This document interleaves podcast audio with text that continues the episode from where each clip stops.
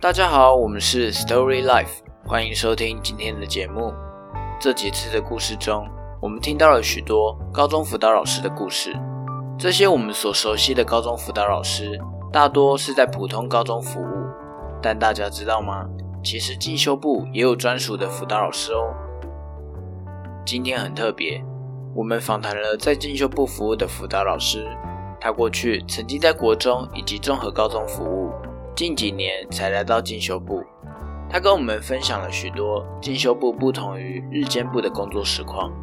到底在夜间部的老师，真的像我们以为的那样，可以每天睡到自然醒，只需要晚上上班四个小时就好吗？让我们一起来听听他的故事吧。老师分享当初考上的时候，全家人都很开心。甚至大家都认为这是个爽缺，一天的上班时间很短。但是其实他每天还是要上班八个小时，从下午两点上到晚上十点。虽然学生来上课的时间是傍晚六点到晚上十点，只有短短的四个小时，但正因为这样，他的时间更加珍贵，要把所有需要跟学生接触到的工作压缩在短短四小时内完成。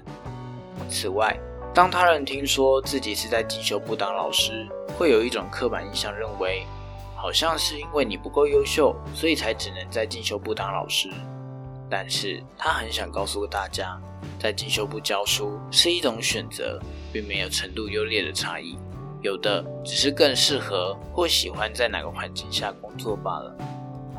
说到进修部的学生，多数人。在脑中浮现的是各种凶神恶煞的坏蛋，不念书的学生。但其实，真正和他们接触过之后，他很想跟周遭的人说，这些孩子其实并不坏，他们很认真的在过生活，甚至有五成的孩子是自己赚钱养自己的，连十八岁都不到的年纪却过这样的生活，其实真的很不容易。进修部的孩子。大多是被这个社会的升学制度所淘汰的。虽然成绩不好，但他们却有比别人更丰富的操作经验、工作经历。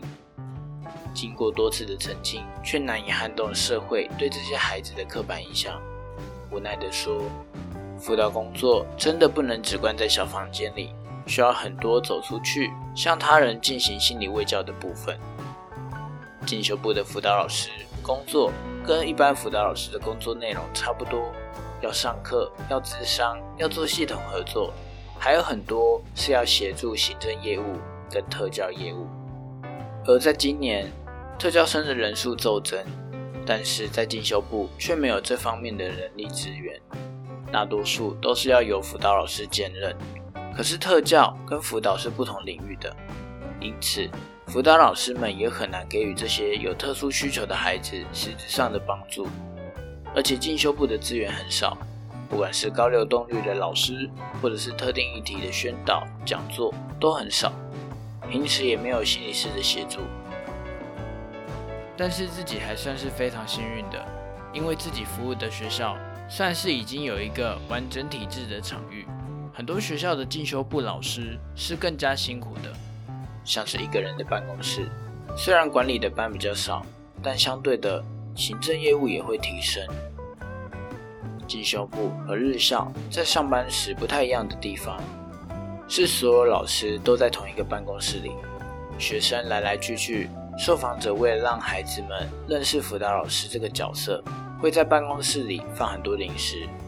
进修部许多孩子会因为工作而来不及吃晚餐。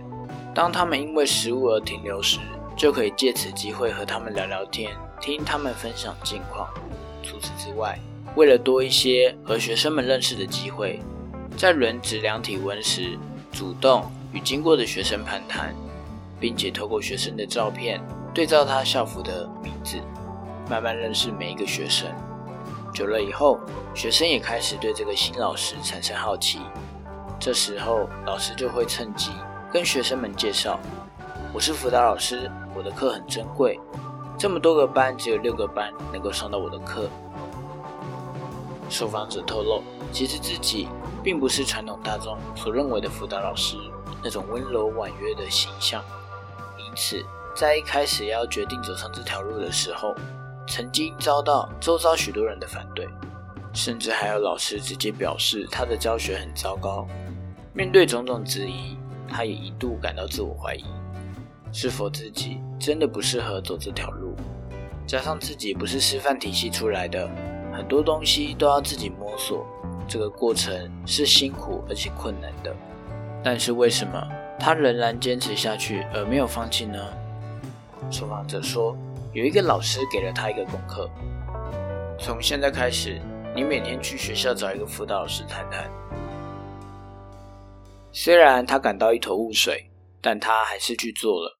在谈话的过程中，他才逐渐发现，有许多很厉害的辅导老师，他们也不一定是温柔婉约的个性。这时候他才理解，原来辅导老师不是只有特定模样，自己不用成为别人理想中的样子，而是当自己很想要做这件事情时，就会有足够的勇气来面对所有的困境。其实从受访者分享的经验中，可以发现他和他的学生有共同的特性，他们都是所谓的非主流。传统社会认为学生就是应该要专心读书，以升学为主要任务，因此进修部的学生就成了不务正业、行为偏差的代表，而辅导老师似乎就应该要轻声细语、温柔婉约。不符合这个形象的人，似乎就是不合规格的辅导老师。但受访者用他自己的亲身经验示范给大家看，辅导老师不只有一种样子，真诚率真的个性也能够跟学生建立一个良好的关系。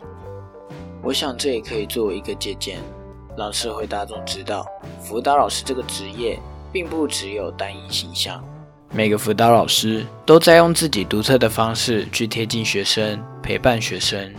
同样的。学生也不只有读书这一条出路，能够靠自己的努力赚钱养活自己，又何尝不是一件令人钦佩的事情呢？这几次的访谈中，我们听到许多辅导老师的故事，也听到对辅导老师来说，团队与环境到底有多么重要。在下一次的访谈中，让我们一起来听听为了辅导工作而跳脱辅导老师身份的心理师背后的故事。谢谢大家的收听。如果喜欢我们的分享，欢迎订阅我们的频道、脸书、IG，按赞分享。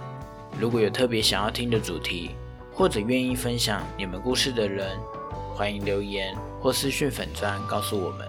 那我们下次再见。